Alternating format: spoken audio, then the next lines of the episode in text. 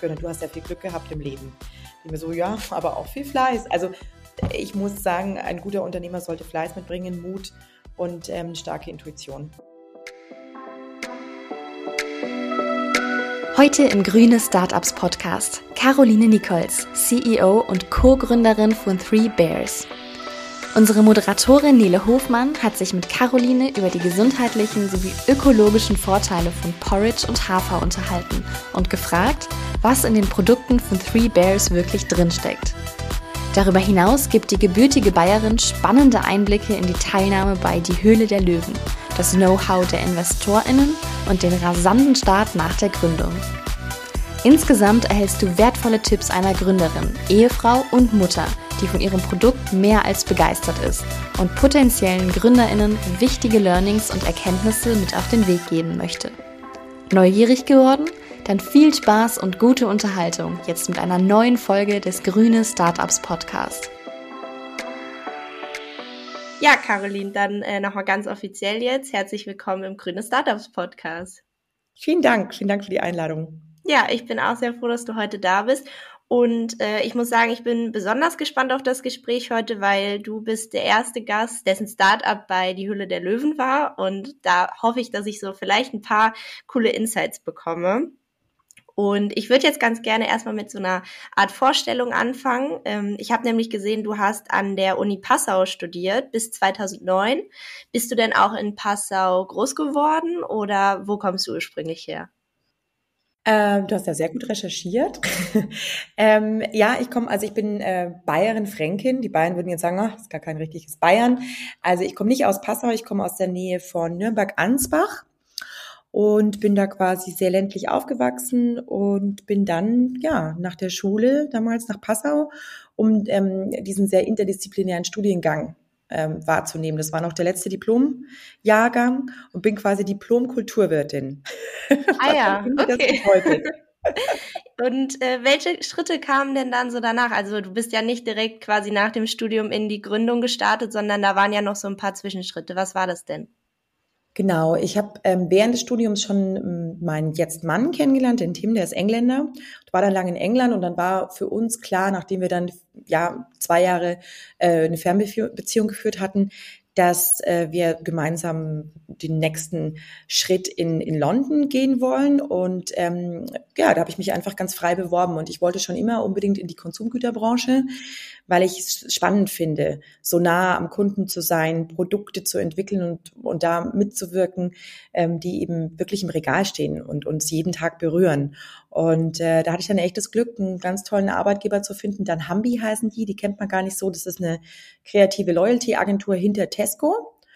Und das hat mir damals, also war ich fünf Jahre, das war meine erste, meine erste berufliche Station, wahnsinnigen Freiraum, super viele verschiedene Konsumgüterhersteller beraten, habe auch teilweise dort wirklich in den Companies dann quasi Secondments gehabt und war da mit dabei und ähm, ja, super viel mitgenommen, wie die wirklich äh, Produkte entwickeln, ähm, vermarkten und so weiter.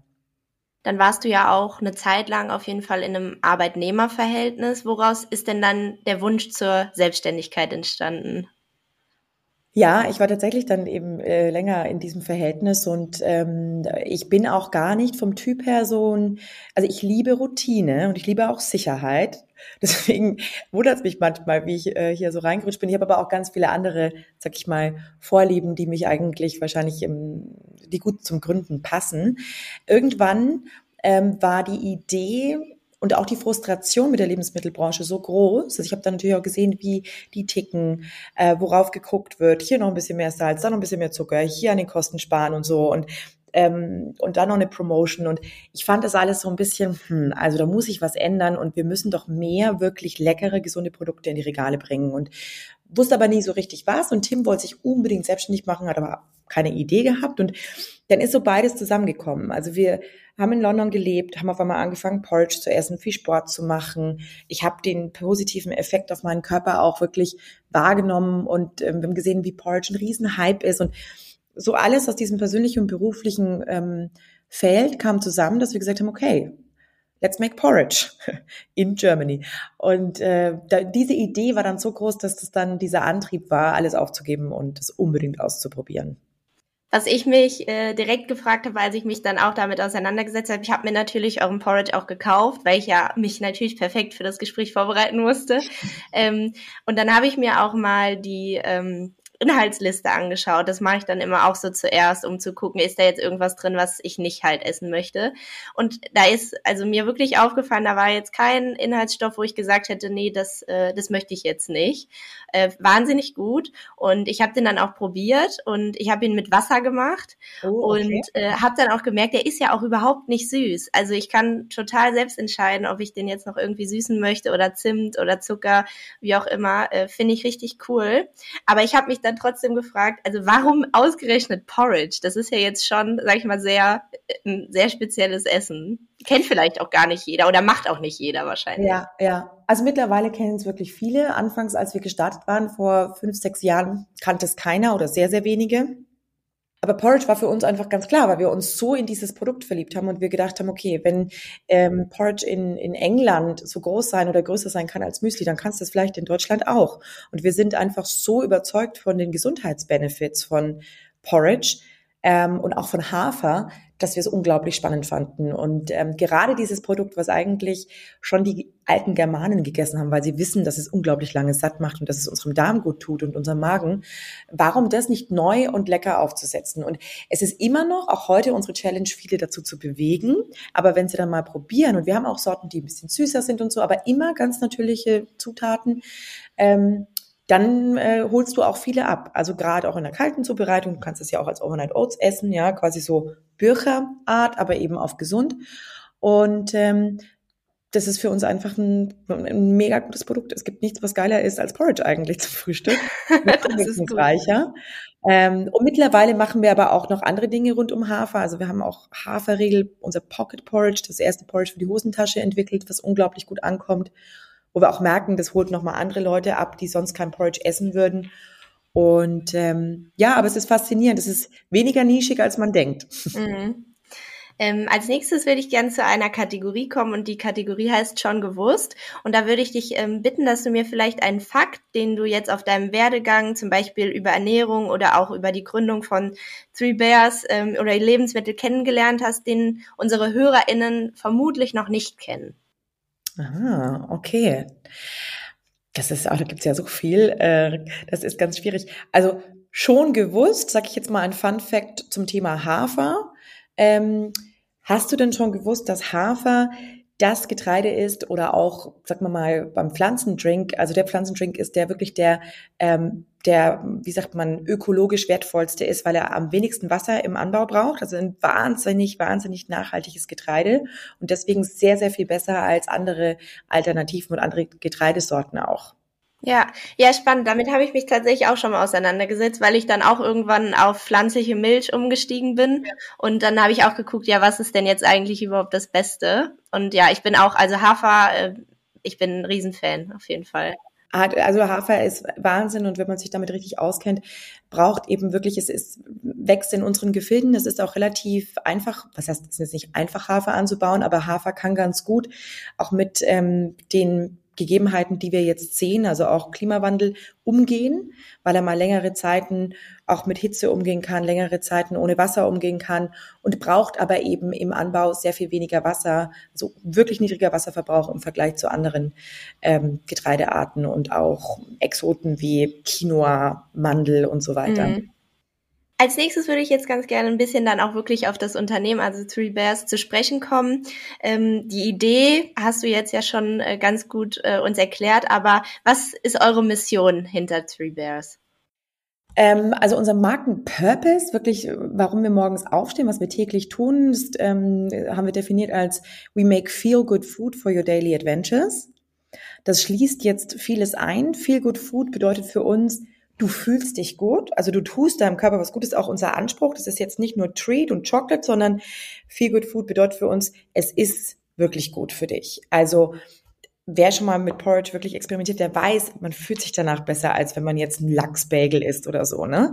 Aber du fühlst dich auch gut, weil du weißt, hey, die Company die macht sich Gedanken, die haben das ökologisch verpackt, die geben was zurück an die Umwelt, die bauen Bienenweiden an und so weiter. Also auch dieses mit gutem Gewissen, es ist gut für den Planeten, allein Hafer schon, durch die Grund- und Hauptzutat.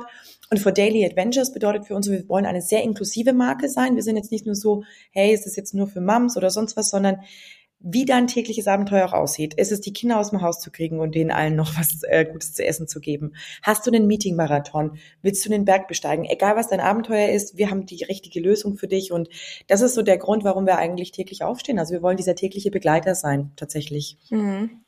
Ja, aber das Gefühl, das kenne ich tatsächlich auch. Also wenn ich morgens ähm, Haferflocken esse, dann bin ich erstens länger satt und zweitens, ich fühle mich auch nicht so voll irgendwie. Also es ist ein viel angenehmeres Gefühl, als irgendwie so vier Scheiben Brot zu essen.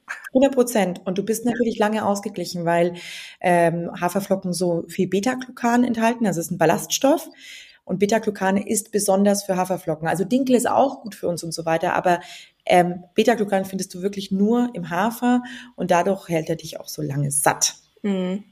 Ich habe es jetzt eben schon ganz kurz angesprochen. Ihr äh, wart bei der Höhle der Löwen. Ähm, wie, also wie kam es dazu? Ihr wolltet, ja, du hast eben gesagt, ihr wolltet gründen und äh, das war dann so die Möglichkeit, die ihr gesehen habt, ähm, dorthin zu gehen. Ja, wir haben gegründet oder den Shop angemacht im Mai 2016 und dann probierst du natürlich einiges aus. Der Tim hat auch noch gearbeitet. Da war ich erstmal noch alleine. Dann hat er im September auch gekündigt. Und dann ging es so langsam los. Und dann kam die Höhle der Löwen damals tatsächlich auf uns zu, ob wir uns nicht bewerben wollen. Also wir mussten immer noch einen großen Prozess ähm, durchlaufen, aber die scouten natürlich auch spannende mhm. Startups und so weiter. Und wir waren in dem Moment tatsächlich zu zweit und haben gedacht, okay, wow, es ist vielleicht noch ein bisschen früh. Ähm, aber wir hatten schon so ein bisschen ersten sag ich mal, Proof, also so ein bisschen erstes Interesse auch vom Handel und so weiter, wirklich nur so ganz in den Anfängen und haben uns gedacht, naja, eigentlich können wir nichts Besseres machen, als das zu tun, um wirklich zu gucken, sind die Deutschen bereit für Porridge oder sagen die, sorry, ist ja nur Haferflocken, brauche ich nicht. Und deswegen haben wir dieses Wagnis äh, dann auch, ja, sind, sind äh, dieses Wagnis eingegangen. Und wie würdest du die Erfahrung da beschreiben? Also war das, war das cool oder war es am Ende vielleicht doch ähm, nicht so cool, wie du dir es vorgestellt hast? Ähm, das war ganz toll, ganz ehrlich. Also ich habe da nur positive Erinnerungen und ähm, ich bin auch heute noch, ne, guck mir das an und, und, und finde es faszinierend, weil es eine Möglichkeit ist, wirklich für junge Gründer und Ideenmacher ähm, einem großen Publikum die Idee vorzustellen. Und das ist das, was ich auch jedem Gründer sagen würde. Erzähl so viel wie möglich von deiner Idee. Ähm, und ähm, sei bereit, echtes Feedback auch anzunehmen, weil Du machst dich natürlich verletzlich, aber wer nicht wagt, der nicht gewinnt und wer sich nicht traut, diese Schritte zu gehen, der wird auch nie echtes Feedback bekommen. Deswegen, ich fand es fantastisch. Wir hätten niemals das Geld gehabt, äh, so viel, so viele Menschen zu erreichen in diesem ersten Jahr, also am Marketingbudget oder wie auch immer.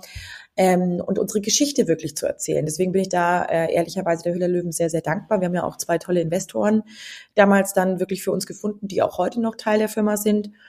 Und ähm, ja, ich gucke da wirklich sehr nostalgisch zurück. Ist ja auch schon fünf Jahre her jetzt. Ja, das wäre jetzt auch meine nächste Frage gewesen. Also ihr hattet zwei ähm, Investoren und die sind jetzt immer noch Teil des Unternehmens. Gab es denn dann irgendwie auch noch weitere äh, finanzielle Hilfen, die ihr bekommen habt, oder war das dann wirklich bis heute ähm, nur mit der Hülle der Löwen? Also die äh, finanzielle Hilfe, dieses äh, Investment, was wir damals vor fünf Jahren durch die Löwen bekommen haben, das ist ehrlicherweise in dem Jahr schon direkt ausgegeben gewesen, weil das geht, also das war kein großes Investment, es waren 150.000 Euro, kann man auch nachlesen. Für die Größe der Firma, wir waren ja nur zu zweit und den Umsatz, den wir gemacht haben, war das im ersten Moment wow. Aber wenn du dann mal so wirklich so erste Listungen bekommst, dann merkst du, ups, das geht ja direkt in Working Capital und in Lager. Also das ist nicht viel. Das ist wirklich im Lebensmittelhandel nicht viel. Ähm, deswegen war das für uns eher so ein Impact im Investment. Also wirklich das Know-how der, der ähm, Investoren. Und wir haben aber seitdem keine Finanzierungsrunde mehr gemacht ähm, und sind aus eigener Kraft organisch gewachsen. Genau. Mhm. Und von ähm, dem Zeitpunkt, wo ihr dann gegründet habt, so die ersten Schritte, ähm, wie ist das Unternehmen angelaufen, war es dann auch wirklich so, dass die zwei Investoren viel Mitspracherecht hatten oder wart ihr schon auf euch alleine gestellt und wann sind so die ersten Leute dazu gekommen? Vielleicht kannst du uns da mal ein bisschen auf die Reise mitnehmen. Ja, wir haben dann tatsächlich nach diesem, also die Aufzeichnung von der Hülle der Löwen war damals im März und Ausstrahlung im Oktober. Das heißt, da liegt ja sehr viel Zeit dazwischen. Und diese Zeit war dann Hardcore-Aufbau der Strukturen, challenging, ähm, also vom Current Setup und so weiter, wo wir wirklich gedacht haben, da haben die Investoren sehr stark auch geholfen, weil die hatten davor ja auch schon einige Investments. Also Frank Thiel hatte schon bei Little Lunch zum Beispiel investiert und bei anderen Food Startups. Und ähm, da konnte man natürlich gucken, hey, schaut mal, die haben den Logistiker, ist euer Logistiker wirklich gut, kann der das aushalten, ist der Shop ähm, stark genug um den Traffic ähm, auch wirklich auszuhalten? Ähm, ist überhaupt euer Produzent eigentlich skalierungsfähig und all solche Sachen? Also es wurde wirklich alles nochmal angeguckt und das war Hardcore, sechs Monate Teamaufbau, Strukturaufbau, Produktionswechsel und ähm, das war schon crazy. Da war es super, die an der Seite zu haben. Und ähm, dann hat es aber eigentlich ganz gut funktioniert. Und ähm, dann sind wir da auch ähm, von zwei Leuten, glaube ich, auf acht oder so gewachsen in dem Jahr dann. Und dann eben kontinuierlich. Und jetzt sind wir mittlerweile 30 Leute. Ja, das ging aber dann ja schon recht flott so in der ersten Zeit. Was, was würdest du sagen, was sind deine wichtigsten Learnings gewesen in dieser wichtigen Anfangsphase?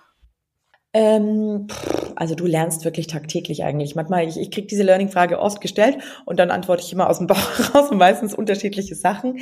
Ähm, aber es ist, ähm, ich meine, manchmal, du musst dich also in dieser krassen Phase, das macht ja nicht jeder so durch, dass er da eine Aufzeichnung hat und dann hat er genau sechs Monate dieses Zeitfenster, was aber dich auch hilft, ähm, dir hilft, dich zu fokussieren.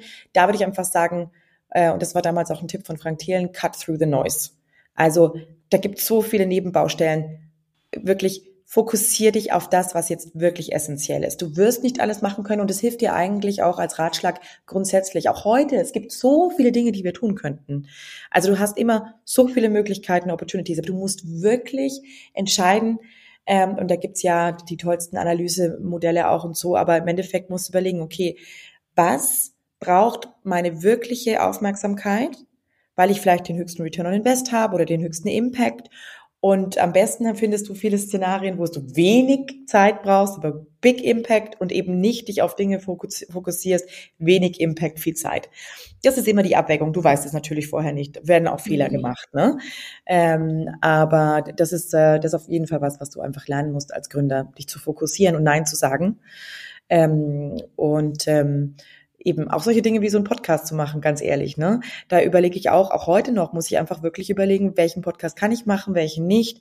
Ähm, es kommen viele Anfragen rein. Ich bin Mama mittlerweile und ich muss einfach auch immer gucken und so leid mir das dann auch tut. Also ich, ähm, ich liebe das, was ich tue, aber ich habe, äh, ja, ich erinnere mich noch an Zeiten der Uni zurück, wo ich irgendwie im Wochenende nur Filme geguckt habe. Das äh, gibt's nicht mehr. Ja. Ja, aber diese, diese 80-20-Frage, ähm, wie viel Zeit, wie viel Impact am, im Endeffekt bringt, die, äh, die lerne ich auch jetzt in der Uni, also in der Uni schon kennen. Ja. Ähm, man muss sich immer, man muss sich immer fokussieren, auf jeden Fall. Aber dann bin ich ja umso froher, dass du, ähm, dass du bei mir zugesagt hast. Sehr gern. Und ähm, jetzt genau das Gegenteil quasi, was waren deine größten Hürden oder was war vielleicht auch so dein größter Fehler, den du gemacht hast, wo du jetzt denkst, gut, den hätte ich jetzt nicht unbedingt machen müssen?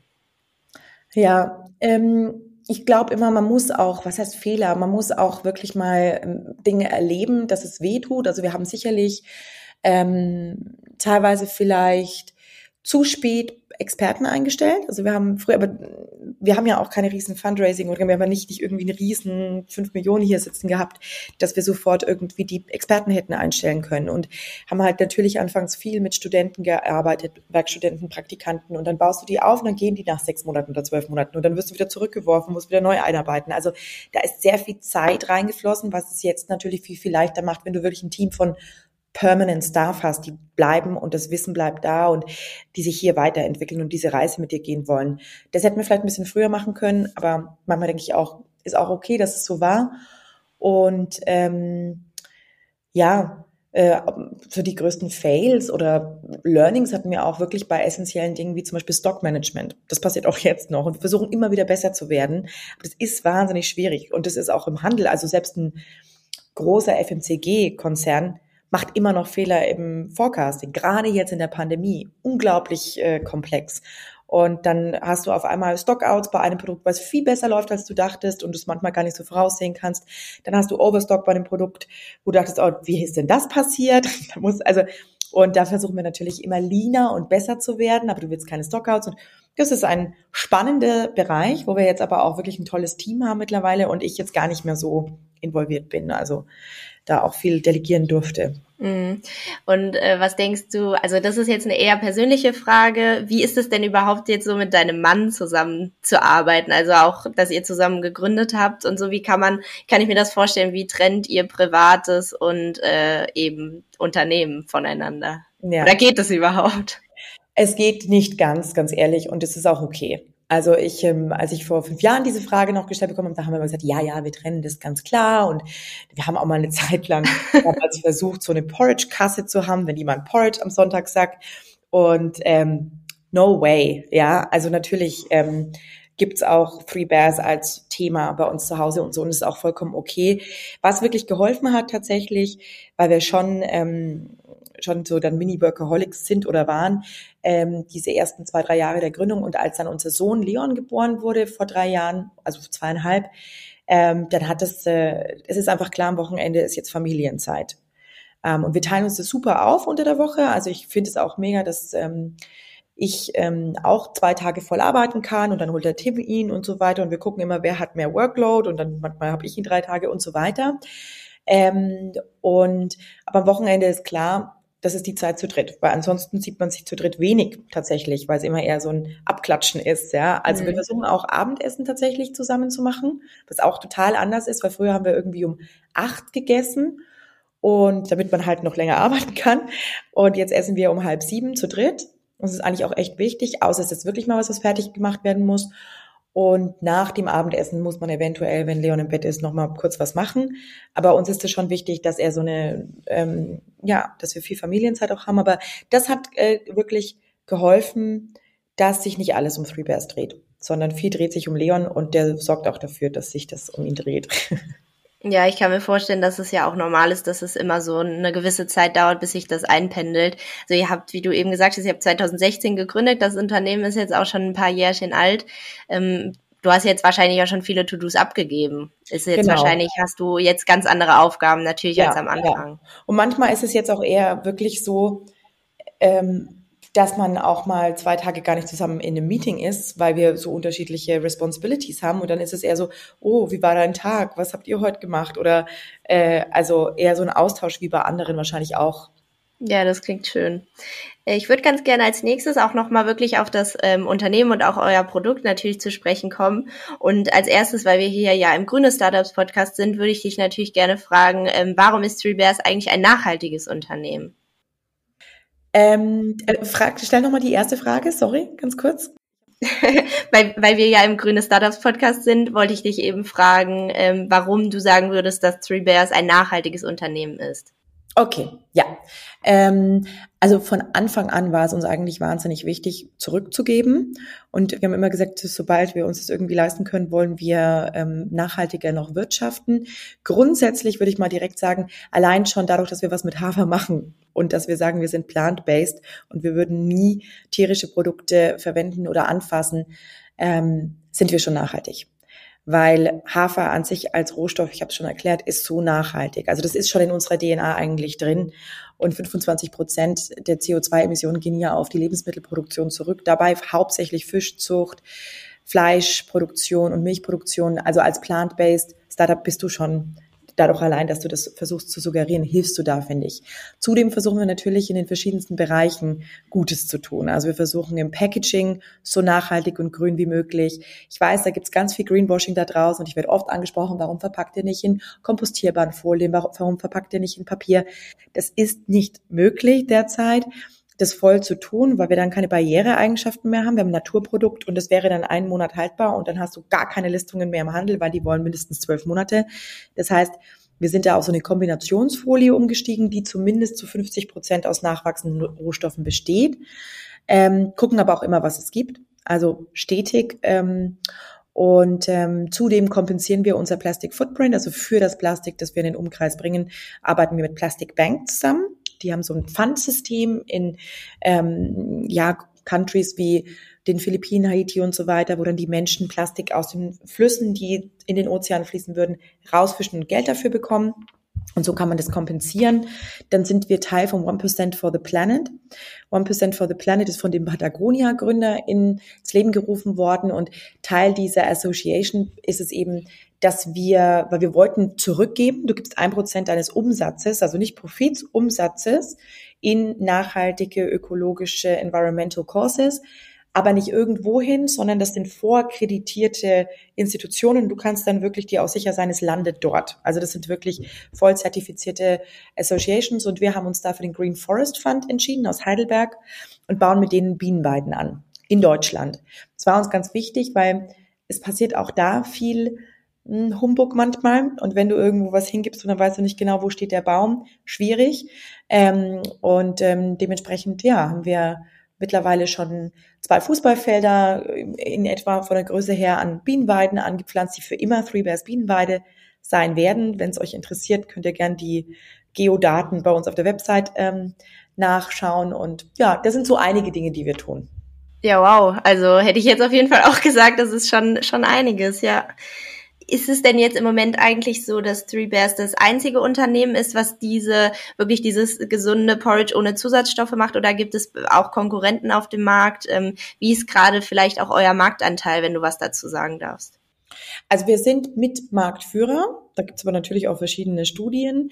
Ähm, und ähm, da sind aber schon große Player mit dabei, ganz klar. Und nachdem wir dann Porridge so ein bisschen aufregend ähm, wieder neu in die Köpfe gebracht hatten, haben, sind da ganz viele auf den Zug aufgesprungen, viele auch wieder verschwunden, muss man ehrlicherweise sagen. Also wir sind schon auch ähm, happy, dass wir dann noch uns auf dem Regal halten können.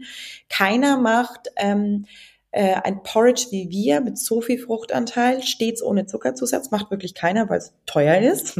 Deswegen sind wir ja auch etwas teurer.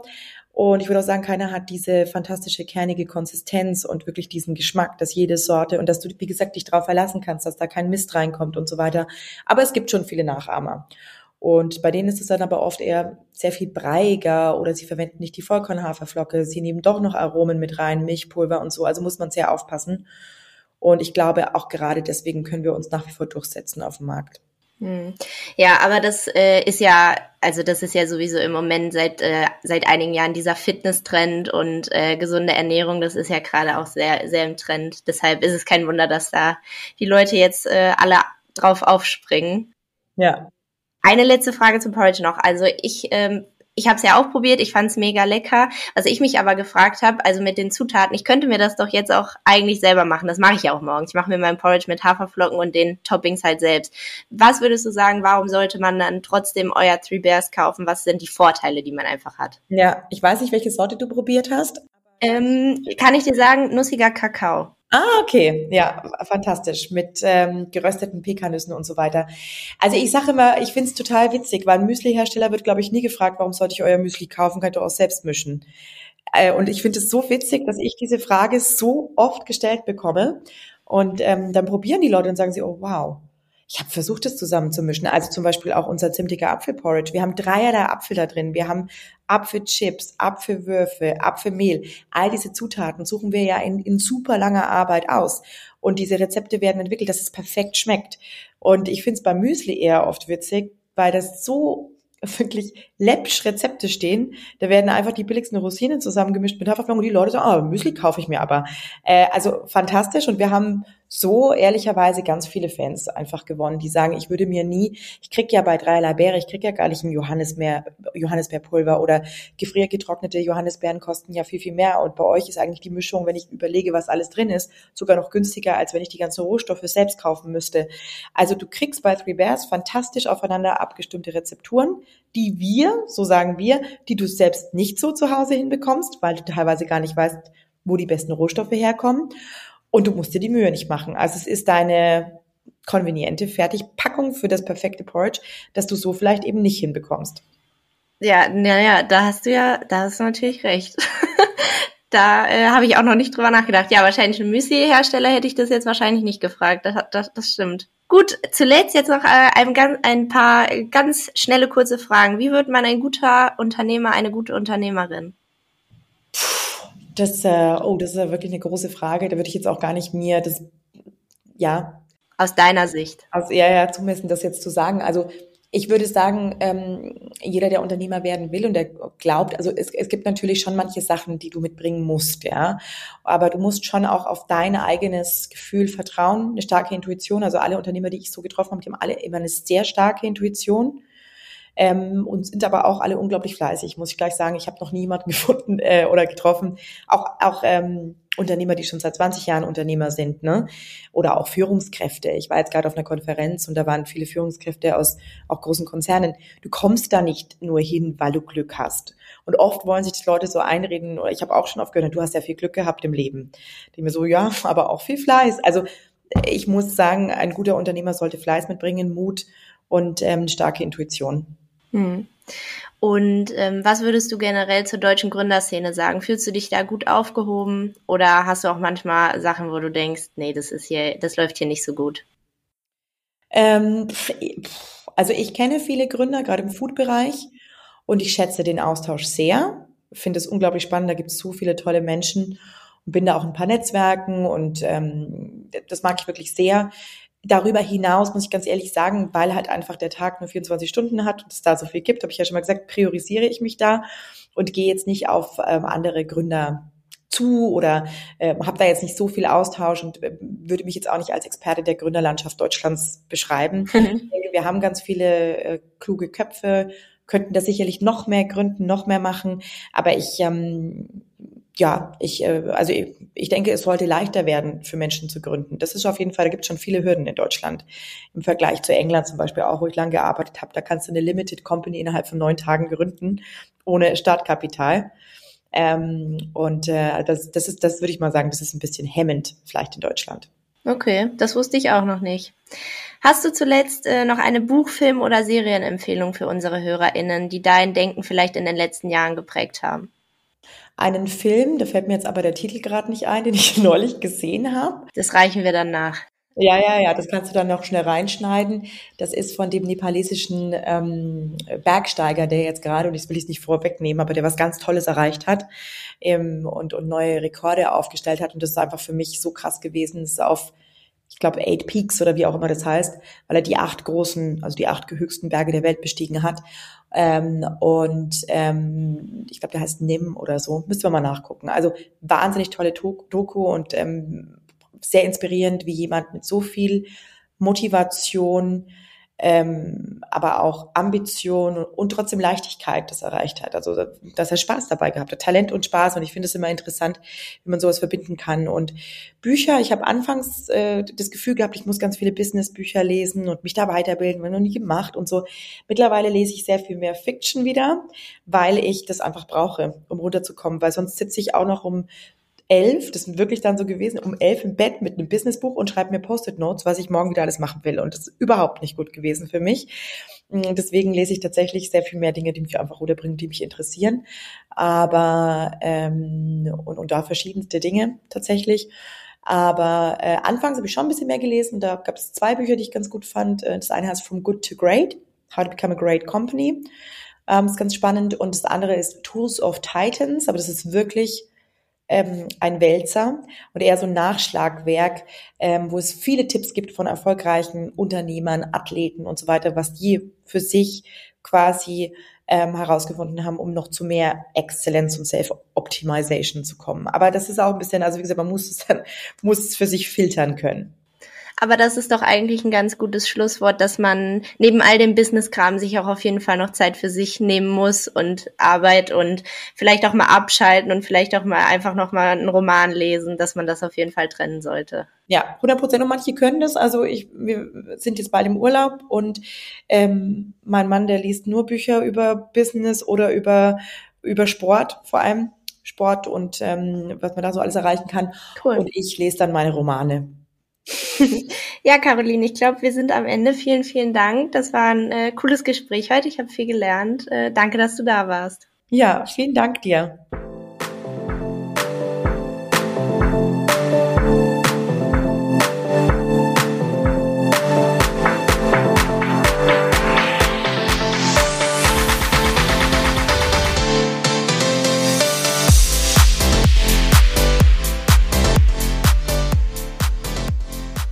Kannst mich nicht mehr hören? Ah, jetzt höre ich dich wieder. Sorry. Ja. Jetzt hörst du mich. Ähm, ich glaube, du hast gerade gehangen, deshalb ähm, am besten wäre es, wenn du die Antwort gerade nochmal wiederholst, sorry. Ja, gar kein Problem.